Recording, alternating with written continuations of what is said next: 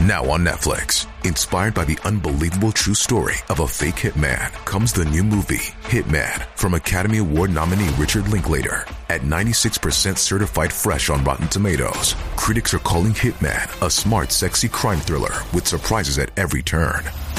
Starring Glenn Powell and Adria Arjona, Hitman. Now playing on Netflix and in select theaters. Rated R.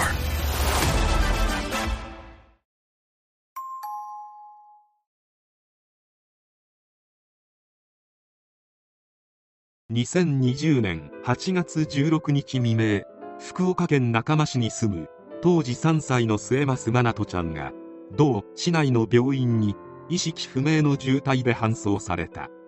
真奈ちゃんの頭には殴られたような跡があり義父である末増涼河が傷害の疑いで逮捕された。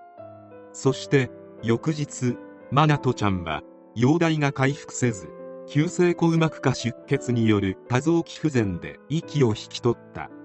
その後福岡県警は夫婦での共謀関係が成立すると判断し末増涼河と末増真奈ちゃんの実母の末増歩みを傷害致死と傷害暴行などの疑いで逮捕起訴している。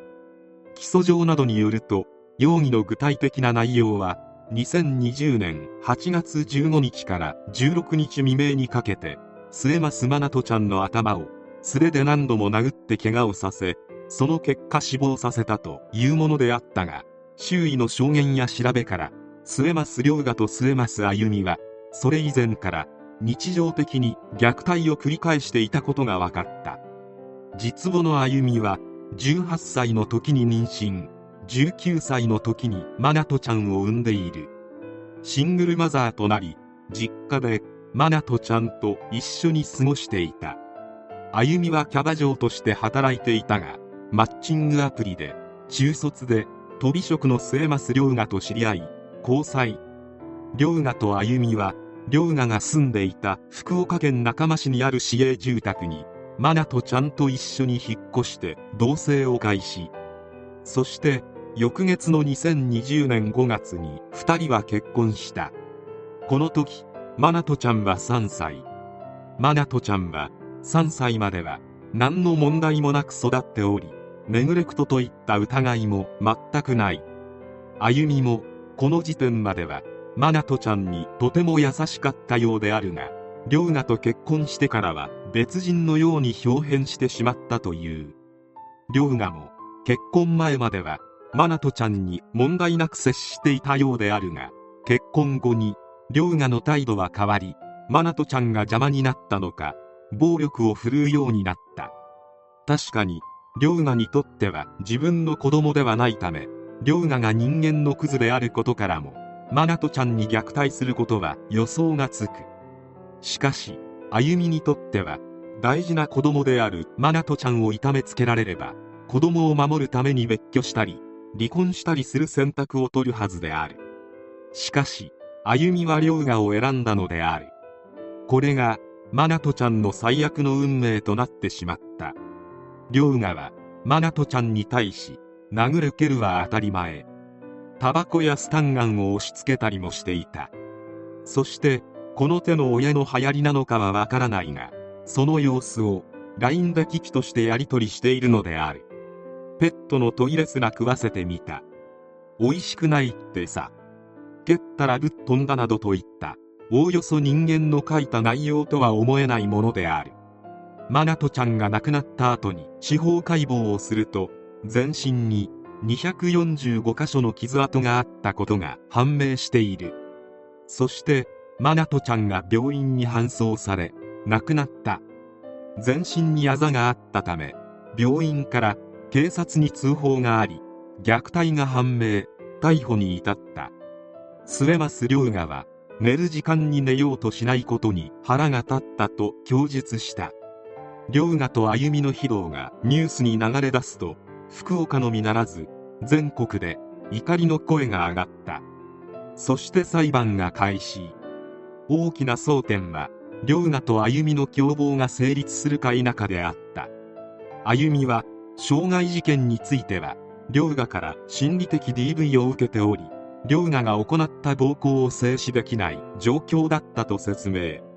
傷害致死事件については自身は当時就寝中で事件には気づかなかったなどとして共謀は成立しないと主張。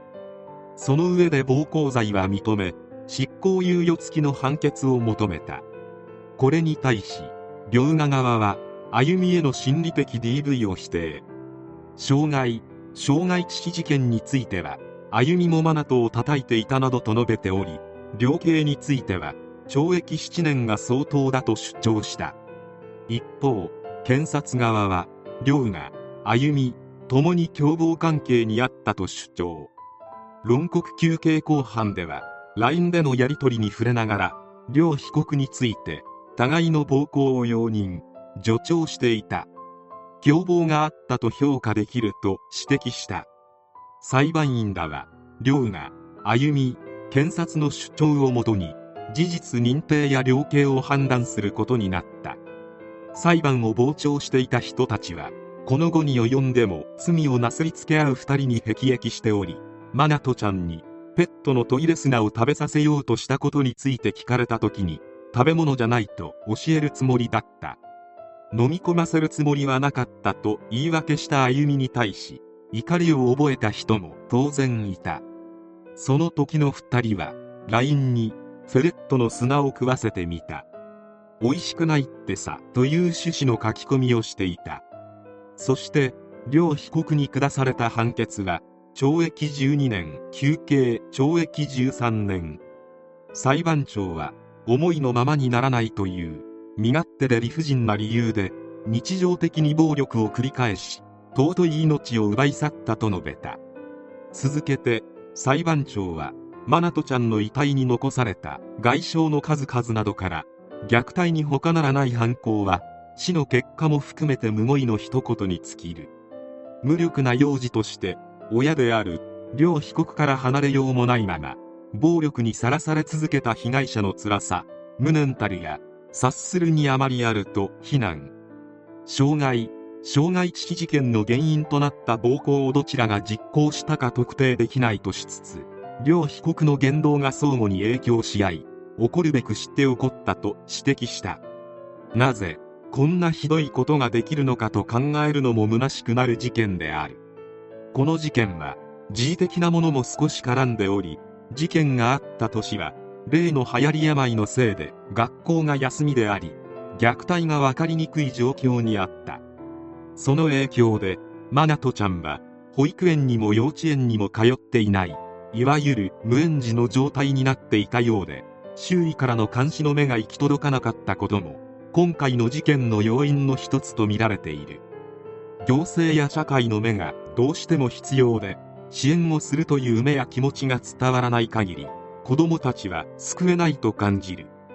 しかし短すぎる懲役である。少子化が問題視されている昨今であるが龍河や歩みのような年だけ取った子供が子供を産んでしまえば今回のような事件が起きてしまう。悲しいかなこういった事件は次から次に発生している。公正など期待していないのでせめて懺悔として一生苦しみながら社会とは隔離されて過ごしてほしい。